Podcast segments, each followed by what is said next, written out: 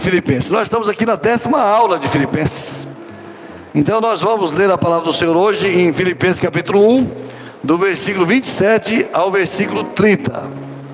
Filipenses capítulo 1, versículos 27 ao versículo 30. Irmãos, nós, nós temos nos deparado com esse estudo e cada aula que passa nós temos ficado assim impactados com o ensino da palavra do Senhor. As coisas que o Senhor tem nos ensinado somente nesta carta aos Filipenses. Então, nós temos vivido essa experiência. A palavra do Senhor diz assim, em, aqui em Filipenses capítulo 1, é, versículo 27. Na sua Bíblia aí, se você vê o tópico em cima, não sei se sua Bíblia, na sua versão tem isso, mas na sua Bíblia do tópico, tópico escrito assim, exortações. Exortações. Então, aqui agora, o apóstolo Paulo começa a entrar nos assuntos que ele queria tratar com a igreja de Filipenses. Então diz assim: vamos ficar de pé, irmãos, em reverência à palavra do Senhor. Somente deveis portar-vos dignamente, conforme o Evangelho de Cristo, para que quer vá e vos veja, quer esteja ausente, ouça acerca de vós que estáis no mesmo espírito, combatendo juntamente com o mesmo ânimo pela fé do Evangelho. E em nada vos espanteis dos que resistem, o que para eles, na verdade, é indício de perdição, mas para vós de salvação, e isto de Deus. Porque a vós vos foi concedido, em relação a Cristo, não somente crer nele, como também padecer por ele, tendo o mesmo combate que já em mim tendes visto e agora ouvis estar em mim. Podem sentar, irmãos. Nós começamos os estudos de Filipenses, nós começamos o estudo de Filipenses lá na carta, lá em Atos, no capítulo 16 na viagem de Paulo até Filipos, quando ele teve a visão, e o seu pai falou, e na visão falou assim: passa a Macedônia e ajuda-nos. Ele então entra para ali, para a Europa Ocidental, e ele vai parar no primeiro lugar. E a primeira cidade que ele para é a cidade de Filipos. Ali na cidade de Filipos, nós tivemos três ou quatro aulas, quatro aulas na, ali em Atos, na entrada da cidade de Filipos. A primeira aula nós tratamos da conversão de Júlia. Júlia? Lídia. Eu sempre confundo Júlia com Lídia. Na conversão de Lídia, ela foi orar ali na beira do rio, e lá o apóstolo também foi orar, porque ali na cidade de Filipos não tinha sinagoga. Então eles oravam na beira do rio.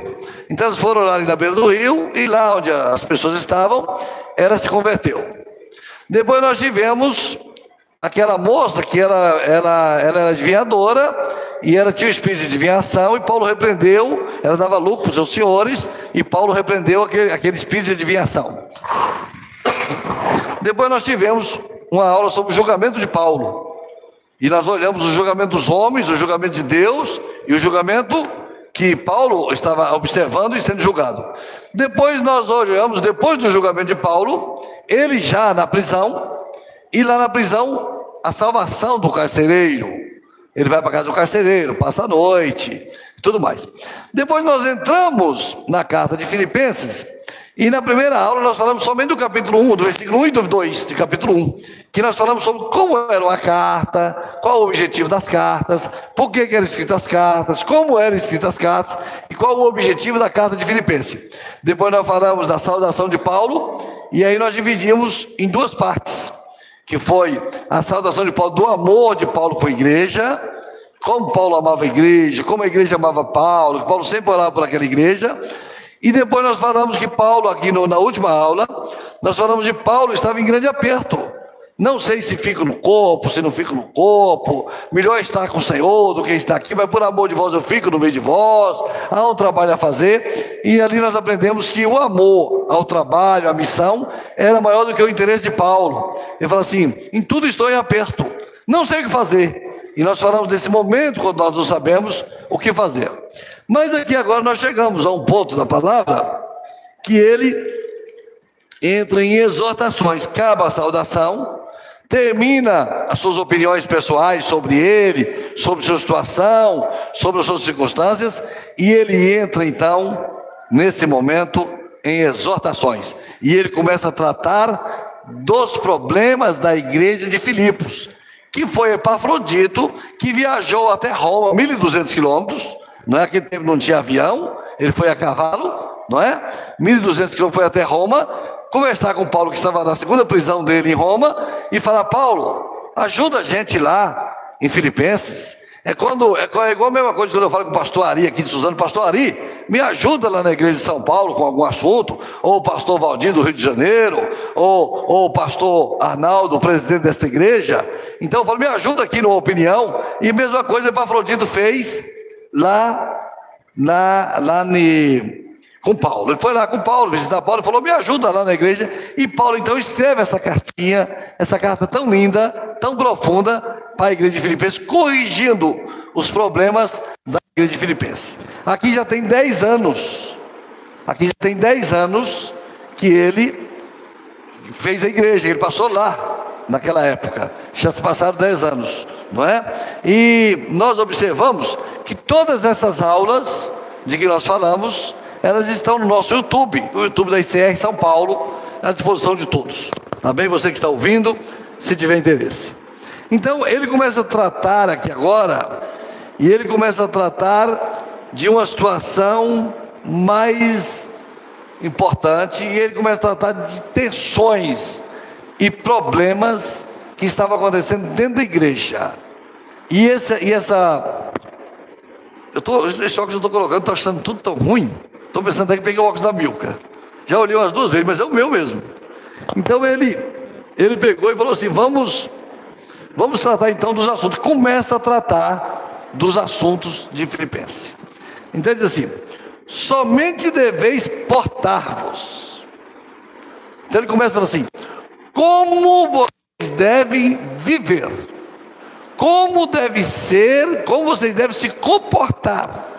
Então ele começa a, exortação dizendo que, ele falou assim: somente deveis portar-vos dignamente, conforme o Evangelho de Cristo.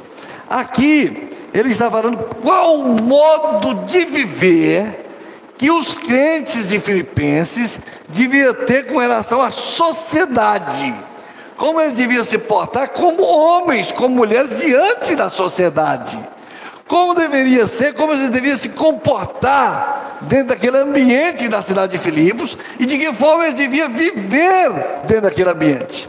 Então ele está falando assim: não é somente importante o jeito que vocês estão dentro da igreja, mas também como vocês estão fora da igreja.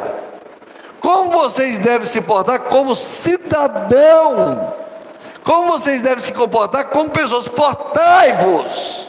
Então ele começa, ele começa o livro, a exortação, olhando para fora da igreja, olhando para as portas de fora da igreja.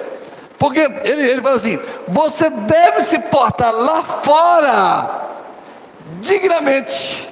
Essa dignidade, esse digno que ele está falando, essa palavra dignamente, é, ele fala de integridade.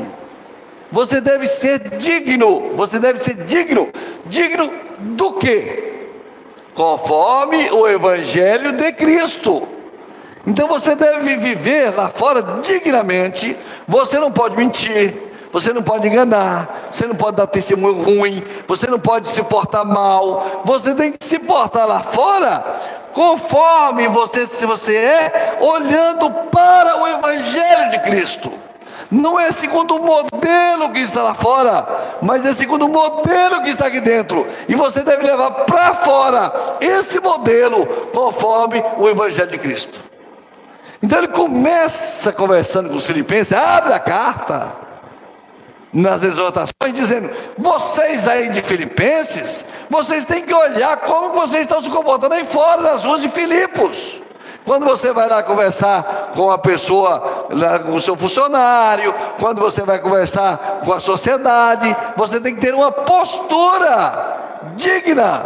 essa dignidade, é, é, essa integridade, falar a verdade, essa postura deve seguir um modelo, e esse modelo é o Evangelho de Cristo.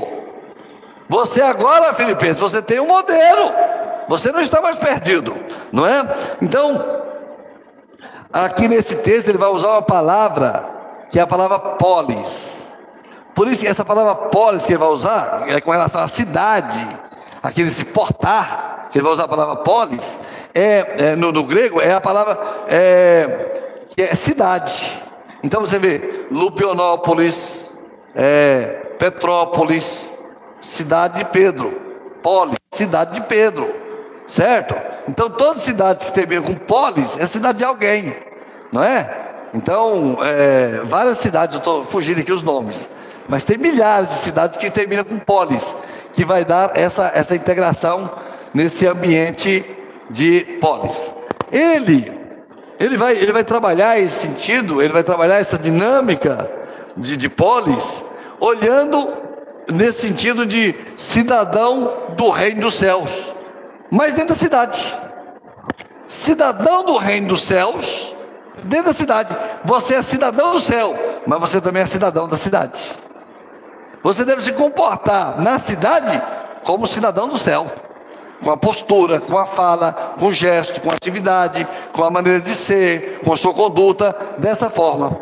Então ele vai começar essa palavra dessa forma, e ele vai falar assim: para que quer vá e vos veja, quer esteja ausente. E aqui ele está dando uma outra palavra, dizendo assim: vocês não podem se comportar de um jeito quando eu estou presente e de outro jeito quando eu não estou. Se eu for, você deve se comportar assim, e se eu não for, você deve se comportar da mesma forma. Você não deve ter um comportamento quando eu estou presente e outro comportamento quando eu não estou presente. Não tem gente que é assim? Às vezes você está na igreja, tem muitos anos na igreja, né, como pastor, pastor Daniel aqui, 30 anos aí, 20 e tantos anos de ministério. A pessoa lá fora toda errada. Chega perto do pastor, ei, pastor, pastor. Gente olha e fala, ah, que isso? Com vergonha, olha o que você está fazendo. Aí você quer o cara. Não, na frente é uma coisa, lá atrás é outra. Não pode. Ó, oh, integridade é aquilo que você faz quando você está sozinho. Isso aqui não é quando você está na frente dos outros. Quando aquilo que você faz quando você está sozinho é que é integridade. Ali é que você é íntegro.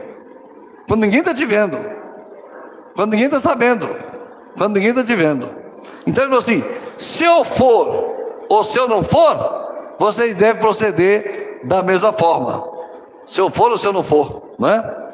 é aí ele vai dizer assim: quer vá, quer esteja ausente, ouça, ouça acerca de vós que estáis no mesmo espírito.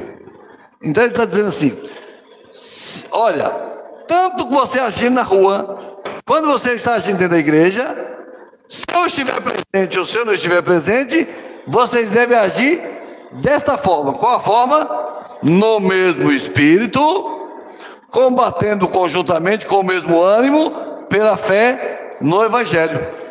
Então ele vai dizer assim: no mesmo espírito é na unidade. Você deve ter unidade. Você deve viver em unidade. Você deve viver de forma agradável ao Senhor, de forma é, uma postura que agrada o Senhor. E aqui eu vou começar a dizer aqui que Paulo, por que, Paulo está dizendo isso? Ele falou assim: no mesmo espírito, é porque lá dentro da igreja de Filipenses e Filipos tinha três situações difíceis. Tinha três situações difíceis. Tinha a situação de briga entre os irmãos, tinha um grupo que era o grupo dos judaizantes, e tinha um grupo que era dos libertinos, que nós vamos ver daqui a pouquinho.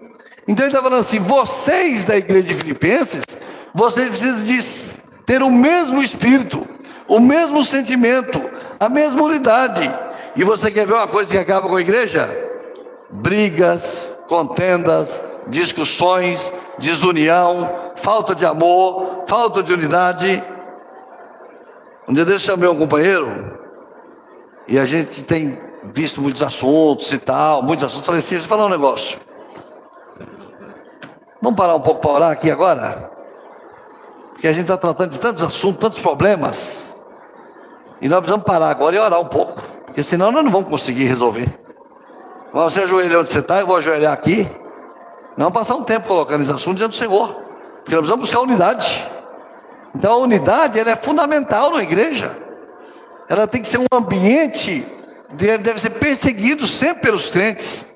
Então ele está tá, tá tratando o assunto aqui, e ele está dizendo assim, aí ele vai usar aqui a primeira vez a palavra combatente. Nesse texto, se você perceber, ele vai usar também no versículo 30, tendo o mesmo combate. Então, quando ele fala de combatente e de combate, ele fala de estrutura de guerra. É um combatente, tendo o mesmo combate. Então, ali em Filipos, ficavam estacionados muitos e muitos é, legiões de soldados. Então, era muito, essa linguagem em Filipos, essa linguagem militar, ela era muito comum em Filipos. Quando ele escreve para a igreja de Filipos, ele escreve com essa linguagem militar. Então, assim, combatendo, né, combatendo juntamente com o mesmo ânimo pela fé no Evangelho. Ele está dizendo assim: vocês devem agir como um batalhão, vocês devem agir numa disciplina, vocês devem agir num combate, vocês devem agir numa ação em conjunto. Quando os combatentes vão combater, eles não vão desunião, um vai para o lado, outro desobedece a ordem. Vamos tomar aquele morro. Eles, ah, não vou não, vai você. Não é isso. Todo mundo sobe para ver como é que vai ficar. Então é, é essa união, ele está tá usando uma linguagem militar para conversar com os filipenses. E aí quando chega no versículo seguinte, que é aqui no versículo, juntamente com o mesmo ânimo, pela fé no Evangelho. Somente no versículo 27, ele vai usar duas coisas. Ele vai dizer que a nossa postura como homem de Deus deve ser no Evangelho, e o nosso combate também deve ser no Evangelho. Nossas discussões não pode ser fora do âmbito do Evangelho. Ela não pode ser fora do que está dito no Evangelho. Ela não pode ser uma coisas carnais. Ela tem que ser coisas espirituais, como está no Evangelho. O que é que o Senhor nos ensina?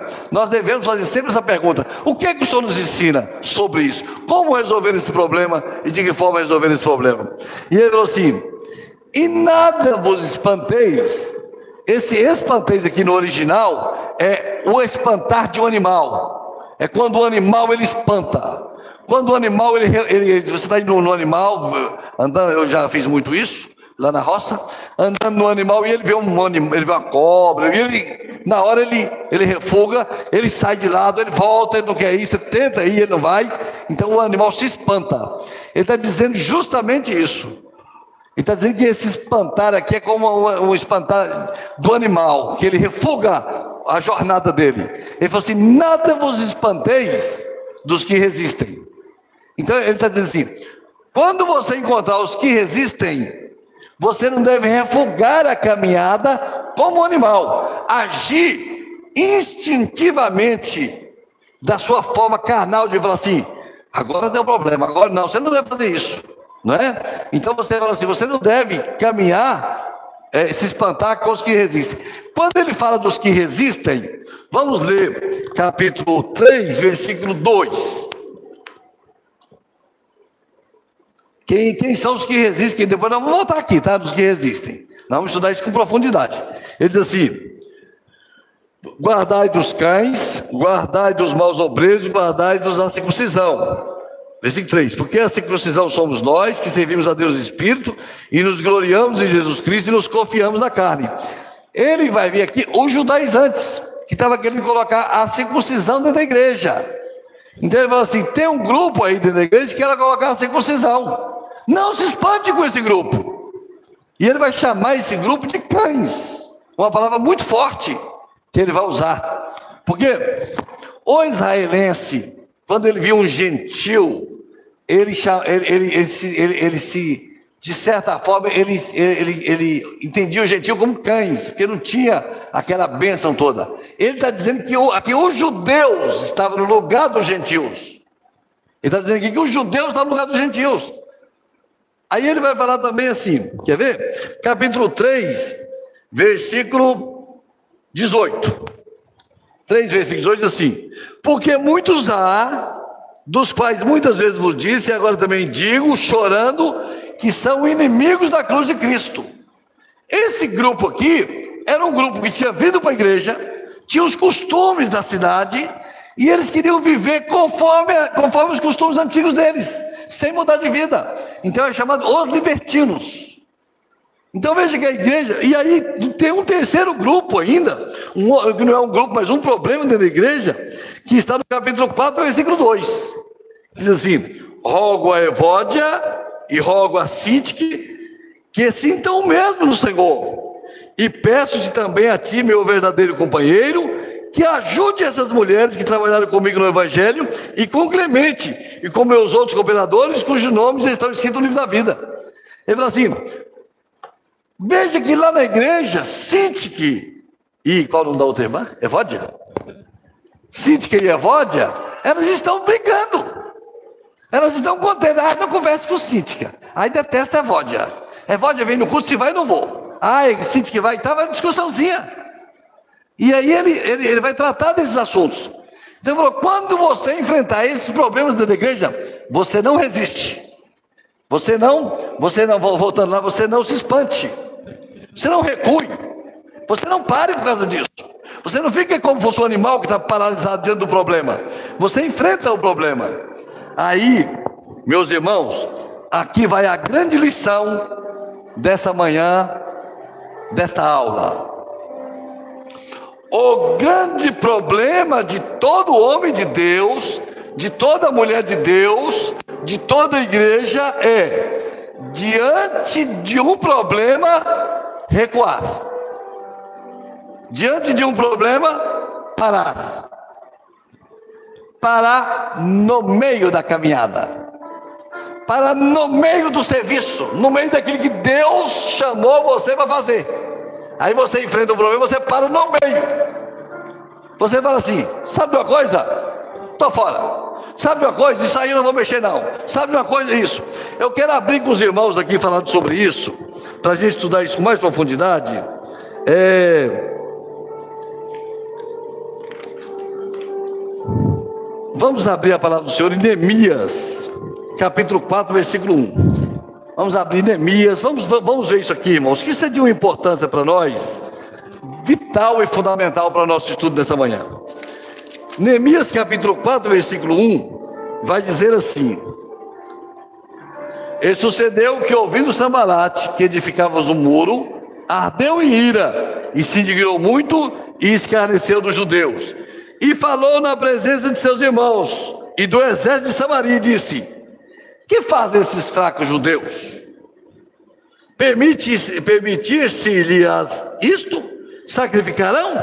Acabam num só dia? Vivificarão os montões do pó, as pedras que foram queimadas?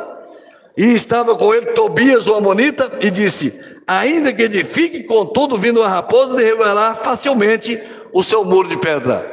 Agora eu quero que vocês olhem comigo em que momento estava o serviço quando Sambalat se levantou? Vamos ver no versículo 6. O que, diz o versículo 6? Porém, edificávamos o muro e todo o muro se fechou até quando? Até que é o tempo? Até a metade. Quando você está na metade do que Deus está fazendo com você, Sambalat se levanta. A divisão, a afronta, a perseguição, a, a, a o legalismo, o, aquilo que, aqui no caso de Filipenses, os libertinos, a, as discussões internas se levantaram. No meio do caminho, falou, não se espante com isso. Então o que aconteceu com Neemias? Neemias chegou com o muro no meio. No meio do trabalho, no meio do caminho, no meio daquilo que Deus estava fazendo com você, no meio daquilo que Deus te chamou, Sambalat se levantou. Peraí, não, esse murinho não vale nada. Isso aí é uma raposa de rouba. Eu vou falar aqui na frente do exército de Samaria, aqui para todo mundo ouvir. E aí, eles fizeram várias propostas para Neemias. Uma das propostas foi assim: desce daí para, vem aqui no Vale de Ono, que nós queremos conversar com você. Nós temos uma conversinha para falar com você. Vamos fazer aqui uma reunião. Vamos fazer uma reunião aqui para discutir as coisas. Queremos discutir as coisas aqui agora na reunião. Aí, Neemias deu a resposta. Qual foi a resposta de Neemias? Estou fazendo uma grande obra e não posso parar.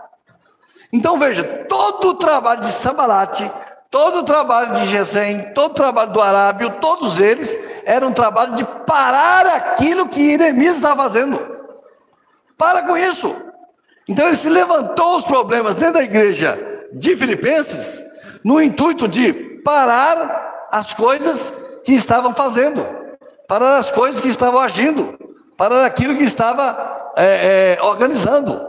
Então veja os irmãos que Deus, ele, Paulo faz isso alerta. Você está cuidando das coisas do Senhor, estamos cuidando. Daqui a pouco aconteceu um problema, você espanta. Não, aí, tem um negócio que fala assim: uns falam assim, eu não concordo. Outros falam assim, eu não quero inimizade com ninguém. Outros falam assim, não, não vim para isso. Tem vários tipos de coisas que você pode dizer para você causar esse espanto. O outro fala assim, vamos reunir aqui. Vamos fazer uma reunião no Vale de Ono. Falou, não, não tem negócio, não, não desço. Eu não vou descer. Porque eu estou fazendo uma grande obra. E aquela obra, ele terminou em quantos dias? 52 dias, ele fez toda a construção. Por que, que ele fez a construção? Porque todos estavam unidos. Cada família cuidou de uma parte. Então o serviço saiu do outro lado, se resolveu, deu resultado, porque havia unidade no trabalho de Neemias, havia comunhão no trabalho de Neemias, havia é, é, discernimento no trabalho de Neemias. Então o discernimento é importantíssimo para nós olharmos uma situação e discernir. Isso aqui é uma armadilha. Isso aqui não é o que senhor quer para mim. Isso aqui vai atrapalhar o andamento da igreja. Isso aqui vai prejudicar a igreja. Eu não posso fazer isso, eu não posso participar disso. Por quê? Porque uh, Filipenses aqui, Paulo está tratando disso. Nós temos que olhar. Olha, nós somos pastores, eu, pastor Daniel, pastor Cizenando, os outros pastores, nós enfrentamos problemas todos os dias. E todos os dias nós perguntamos ao Senhor, Senhor, como é que nós vamos resolver isso aí? Porque nós precisamos avançar. Como é que nós vamos resolver esse assunto agora? Esse problema que apareceu? Nós precisamos avançar, não podemos nos espantar com ele. Nós temos que avançar. Então aqui, ele falou assim: nada vos espanteis para aqueles que resistem e que para eles, na verdade, existe petição. Essa resistência é um indício. É um indício já está dizendo que vão se perder. Mas para vós, salvação é isto de Deus. Quando você discerne que aquilo não é para você, você não se espanta, isso é salvação, isso de Deus. Aí ele vai falar assim: ele vai dizer por que, que a, a, vocês iriam vencer aquilo, por que, que os filipenses iriam vencer aqueles problemas, e de que forma os filipenses iam ter sucesso naquele trabalho que eles estavam fazendo. Porque a voz, você vai vencer esse problema, porque a voz foi concedido, não em relação ao seu conhecimento, não em relação à sua maneira de sabedoria humana, mas foi concedido em relação a Cristo. Por vós foi concedido em relação a Cristo. No relacionamento seu com Cristo, você obteve, você alcançou, você teve Aí ele vai dizer: não somente crer nele, mas também padecer por ele. Então, andar com Jesus, se relacionar com Deus, é dois atos: crer no Senhor Jesus e padecer. Epafrodito estava lá padecendo, Paulo, me ajuda. Olha como é que está a igreja, eu preciso de ajuda lá na igreja. E ele falou assim: você foi concedido essa capacidade de sofrer por Cristo, essa capacidade de, com a sua vida, glorificar a Deus no sofrimento, não somente crer, mas viver. Crer é um ato de fé, mas viver é um ato de vida. Mas não somente crer, mas padecer. Padecer é sentir em você os impactos de Jesus, de servir a Deus e de viver com o Senhor. Então, esse, esse, esse, esse, porém, essa dinâmica que o apóstolo Paulo vai tratando nesse, nesse, nesse sofrer, é no sentido de participar do sofrimento de Jesus Cristo na glória. Porque quem mais sofreu por nós para a igreja existir foi Jesus.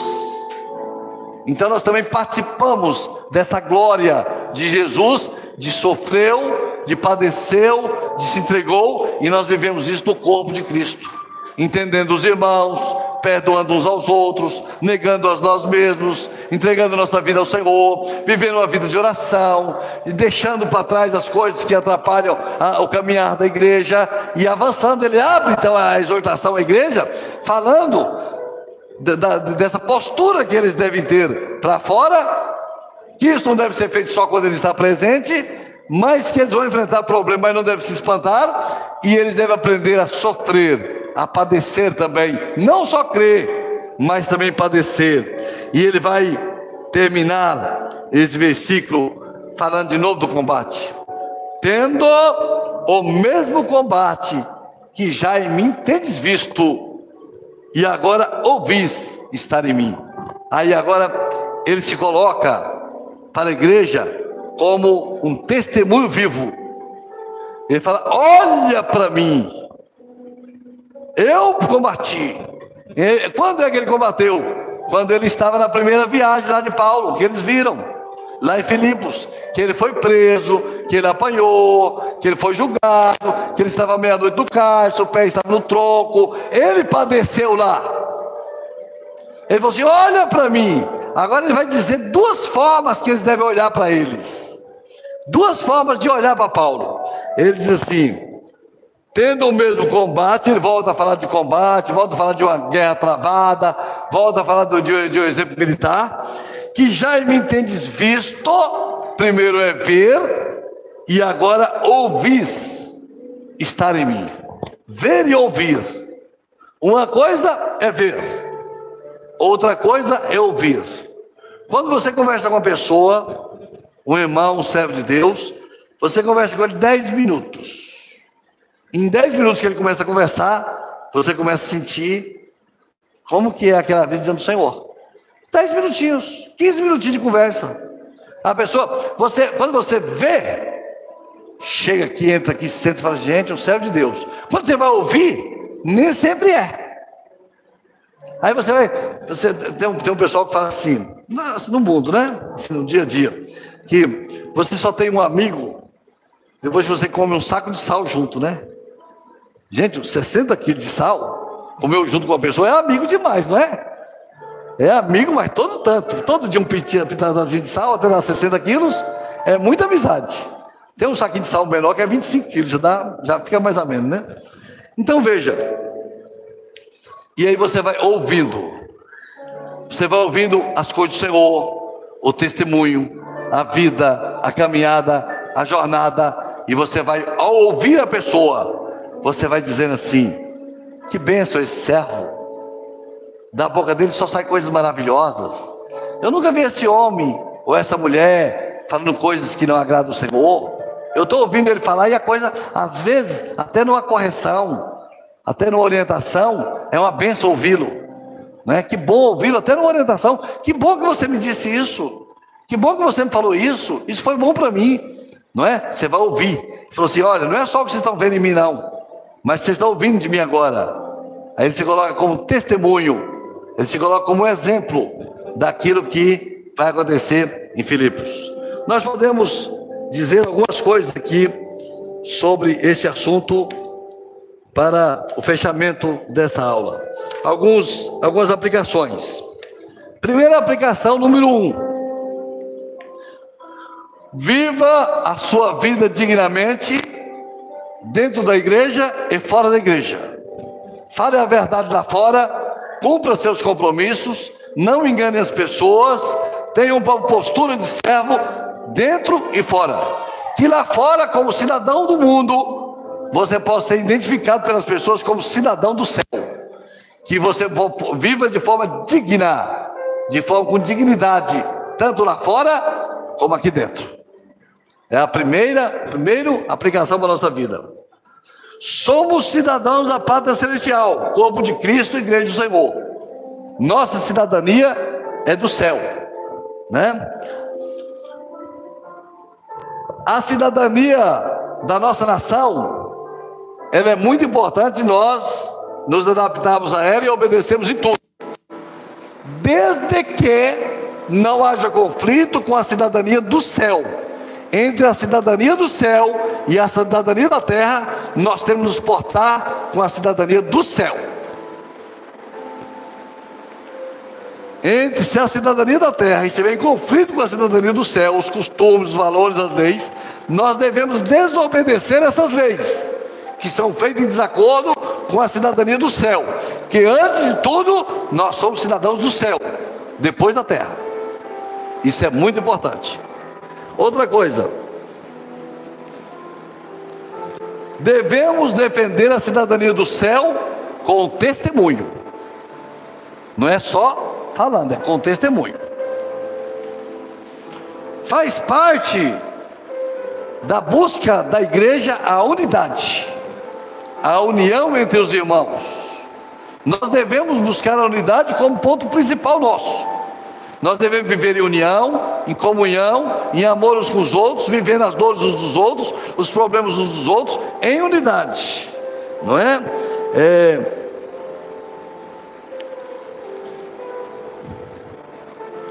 Nós temos que estar atento a todas as coisas que acontecem na nossa vida. Tudo que acontecer com você, ou comigo, ou quem estiver ouvindo, que causar parada no meio do trabalho, no meio do que Deus está fazendo com você, você deve recusar. Você precisa discernir e você precisa recusar. Você fala assim: essa chamada, esse convite, esse assunto vai atrapalhar a minha jornada daquilo que Deus está fazendo comigo, daquilo que Deus quer fazer comigo. Às vezes, essas oportunidades vêm de muitas formas. Um dinheiro grande que você vai ganhar, uma mudança de cidade que você vai ter que fazer, alguma coisa, um negócio muito grande que apareceu, uma oportunidade muito rica, e vai impedir que Deus termine o que está fazendo com você. Você deve discernir. Para isso aqui eu não posso parar. Não é toda reunião que você deve participar. Não é toda reunião. Venha cá, vamos nos reunir no Vale do ONU. Toda reunião que for do Vale do ONU, você não deve participar. Você não deve parar o que Deus está fazendo com você. E você não deve também se espantar. Estou espantado, não fique espantado. Pare, que Deus é maior do que todos os problemas que nós enfrentamos. Coragem contra a oposição. Os, os, os, legalistas se levantaram, os libertinos se levantaram, os problemas se levantaram, precisa ter coragem. Não pode, no meio de qualquer probleminha, já covardar, correu para lá. Não, tem que parar diante de Deus, segundo o Evangelho. Não é segundo a nossa cabeça, a decisão nossa, mas segundo o que está no Evangelho, tomar as decisões e dizer qual a vontade do Senhor, claramente, conforme a palavra do Senhor. Amém? Sofrer por Cristo é uma bênção. Você está em luta, porque você é um servo, padecer é importante sofrer as aflições. Sofre comigo, diz o apóstolo Paulo. Sofre comigo as aflições de Cristo. Sofre comigo as aflições de Cristo. Teremos batalhas, lutas, problemas, dificuldades. Enfrentaremos problemas, mas nós sabemos de uma coisa: Deus está à nossa frente. É o Senhor quem cuida de nós. A nossa vitória não vem de nós, a nossa vitória vem do Senhor. Ele que nos alistou para esse trabalho. E nós estamos aqui para fazer a vontade do Senhor. E estamos fazendo uma grande obra. E não posso parar. Não podemos parar. Porque há uma igreja a ser estabelecida, há uma cidade a ser conquistada, há almas para ser salvas, e o Senhor nos separou para esse trabalho. Louvado seja o nome do Senhor. Glória a Jesus.